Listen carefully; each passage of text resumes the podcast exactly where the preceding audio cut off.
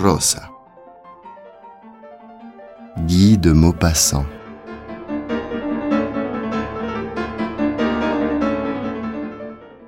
Las dos jóvenes parecen sepultadas bajo una capa de flores. Están solas en el inmenso carruaje lleno de ramos, como en una cesta gigante. En el asiento delantero, dos canastillas de satín blanco rebosantes de violetas de Niza y, sobre la piel de oso que les cubre las rodillas, un montón de rosas, de mimosas, de tuberosas, de margaritas, de alelíes y de flores de azar atadas con listones de seda, parece aplastar los dos delicados cuerpos, dejando asomar de ese lecho resplandeciente y perfumado tan solo los hombros, los brazos y un poco de los corsés, uno azul y otro lila. El fuete del cochero lleva una funda de anémonas. Las riendas de los caballos están recubiertas de flores silvestres, los radios de las ruedas están vestidos de reseda y, en lugar de faros, dos ramos redondos, enormes, parecen los dos ojos extraños de esta bestia rodante y florida. El carruaje recorre a todo galope la ruta, la calle de Antibes, precedido, seguido, acompañado por una multitud de otros carros enguirnaldados colmados de mujeres desaparecidas bajo un mar de violetas, porque en Cannes es el día de las flores. Llegan al boulevard La Foncière, donde tiene lugar la batalla. A lo largo de la inmensa avenida, una doble fila de tripulaciones floridas va y viene como un listón infinito. Se lanzan flores los unos a los otros. Traspasan el aire como balas, golpean los rostros frescos, revolotean y caen en el polvo donde un ejército de niños traviesos las recoge. Una muchedumbre compacta observa, ruidosa y tranquila, acomodada en las aceras y controlada por la policía montada que pasa con brusquedad y empuja a los peatones curiosos como para evitar que el pueblo se mezcle con los ricos. En los carros se llaman, se reconocen, se ametrallan con rosas. Un coche repleto de mujeres bonitas, vestidas de rojo como diablos, atrae y seduce las miradas. Un señor que se parece a los retratos de Enrique IV lanza con alegre ardor un enorme ramo retenido por un elástico. Amenazados por el golpe, las mujeres se tapan los ojos y los hombres bajan la cabeza, pero el proyectil, grácil, rápido y dócil, describe una curva y regresa a su dueño que lo avienta enseguida hacia un nuevo rostro. Las dos jóvenes vacían a manos llenas su arsenal y reciben un torrente de ramos. Después, tras una hora de batalla, un poco cansadas al fin, ordenan al cochero seguir el camino del Golfo Juan que bordea el mar. El sol desaparece detrás de la esterel, dibujando en negro sobre un atardecer de fuego la silueta dentellada de la larga montaña.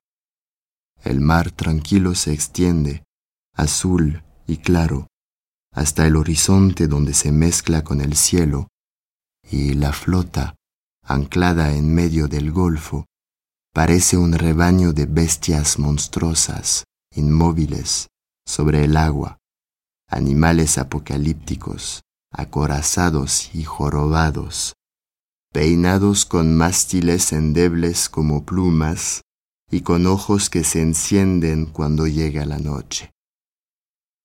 Ambas jóvenes, recostadas bajo el pesado abrigo, miran todo lánguidamente.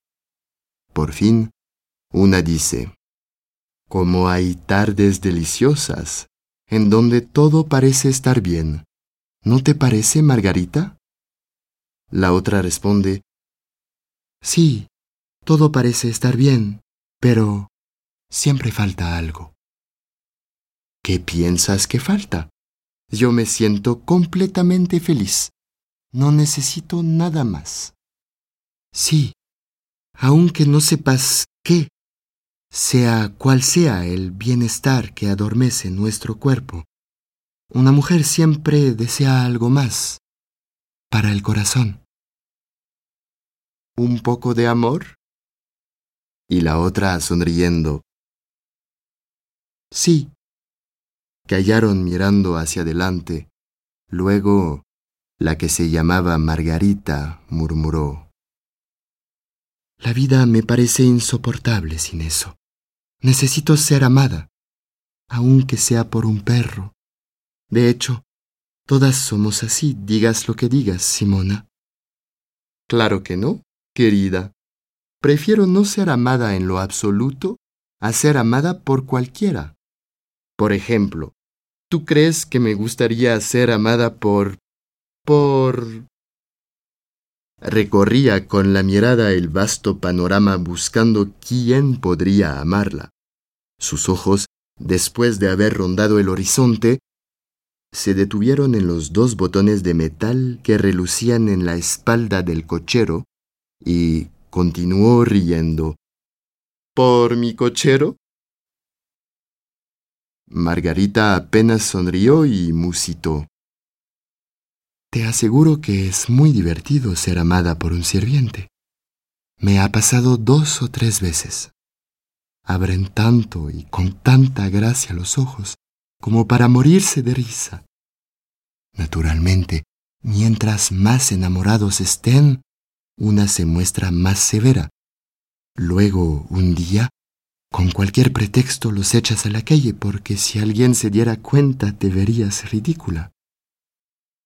Simona escuchaba, la mirada fija delante de ella, después dijo, No, sin duda, el corazón de mi lacayo no me parecería suficiente. Así que platícame, ¿Cómo te dabas cuenta de que te amaban?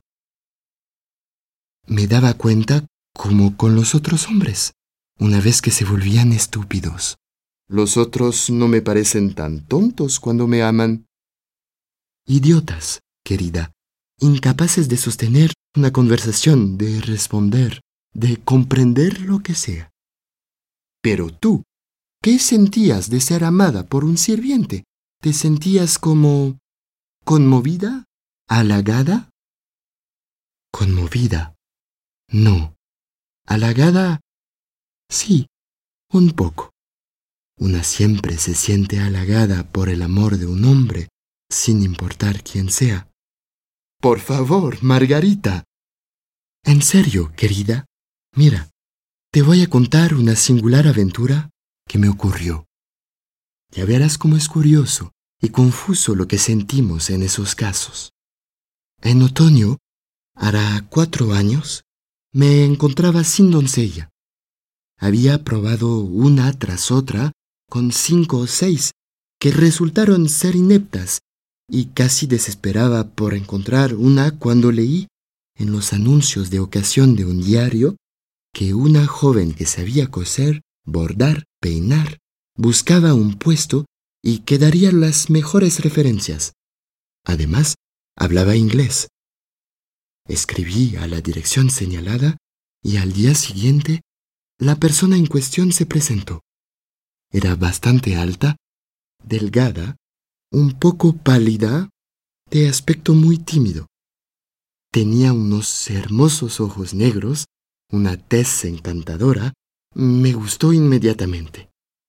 Le pedí sus cartas de recomendación. Me dio una en inglés porque venía, decía, de casa de Lady Rimwell, donde había permanecido diez años. La carta aseguraba que la joven se había ido por su propia voluntad para regresar a Francia y que lo único que había que reprocharle durante su largo servicio era un poco de coquetería francesa. El tono mojigato de la frase inglesa incluso me hizo sonreír un poco y en el acto me quedé con esta doncella. Ese mismo día entró a mi casa, se llamaba Rosa. Al cabo de un mes, la adoraba. Era un hallazgo, una perla, un fenómeno. Sabía peinar con gusto exquisito. Adornaba los encajes de un sombrero mejor que los mejores modistos y hasta sabía cortar vestidos.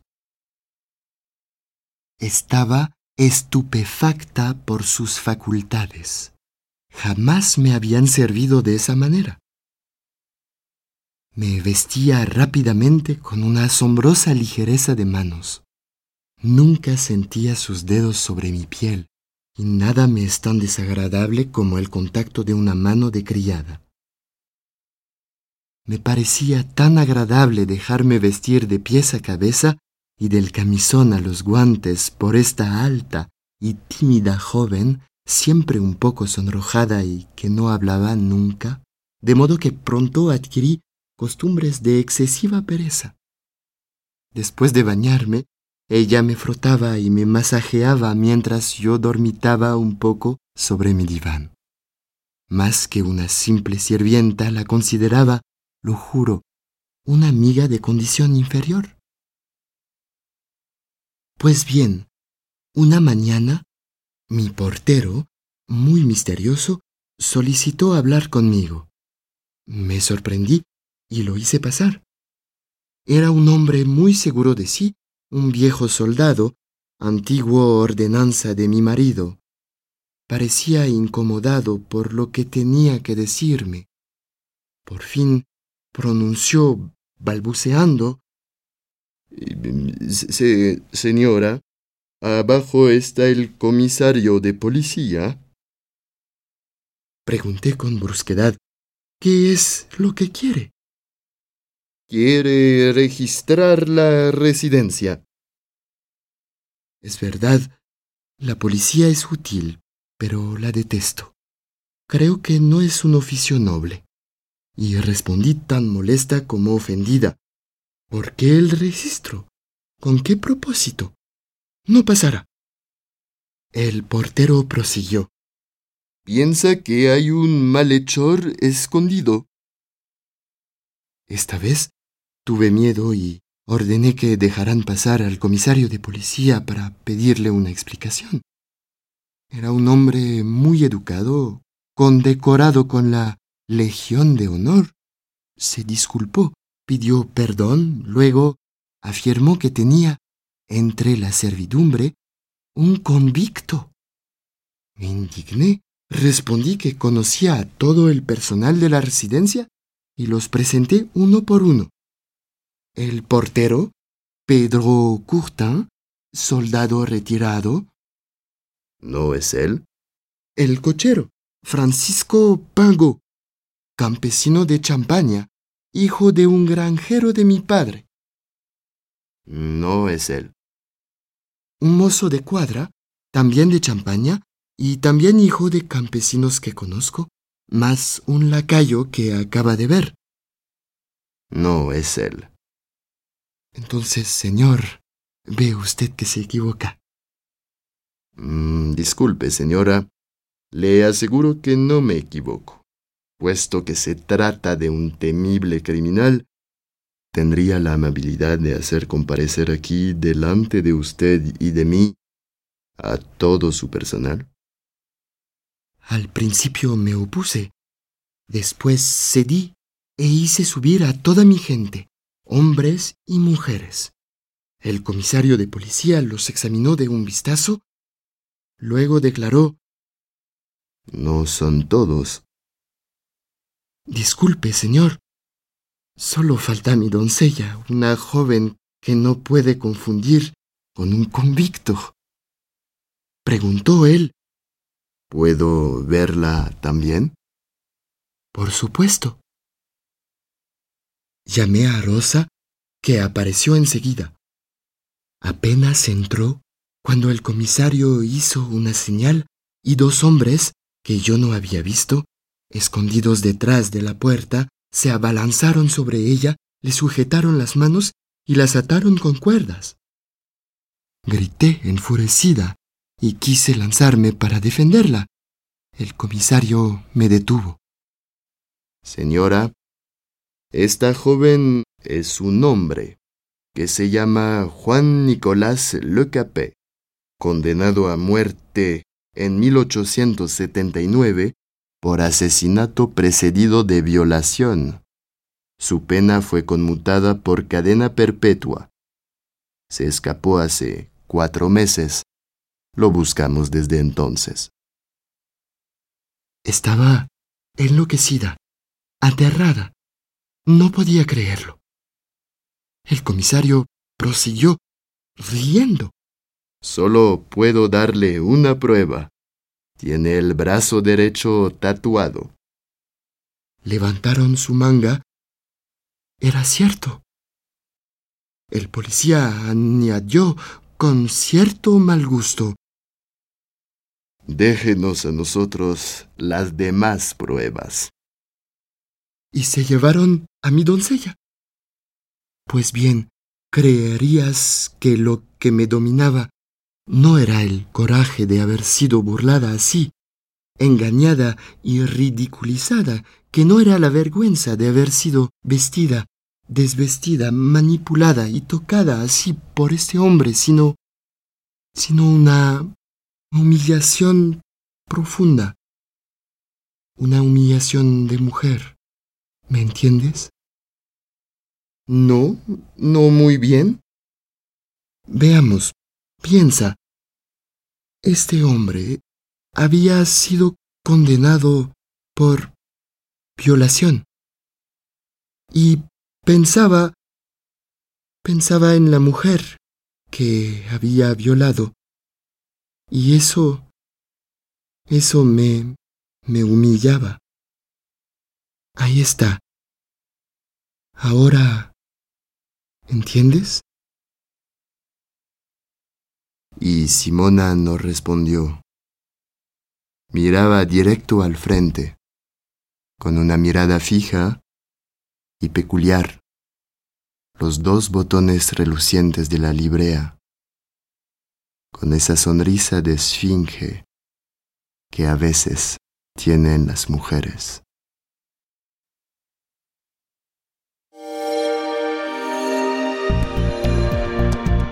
Descarga Cultura. Descarga Cultura. Punto UNAM.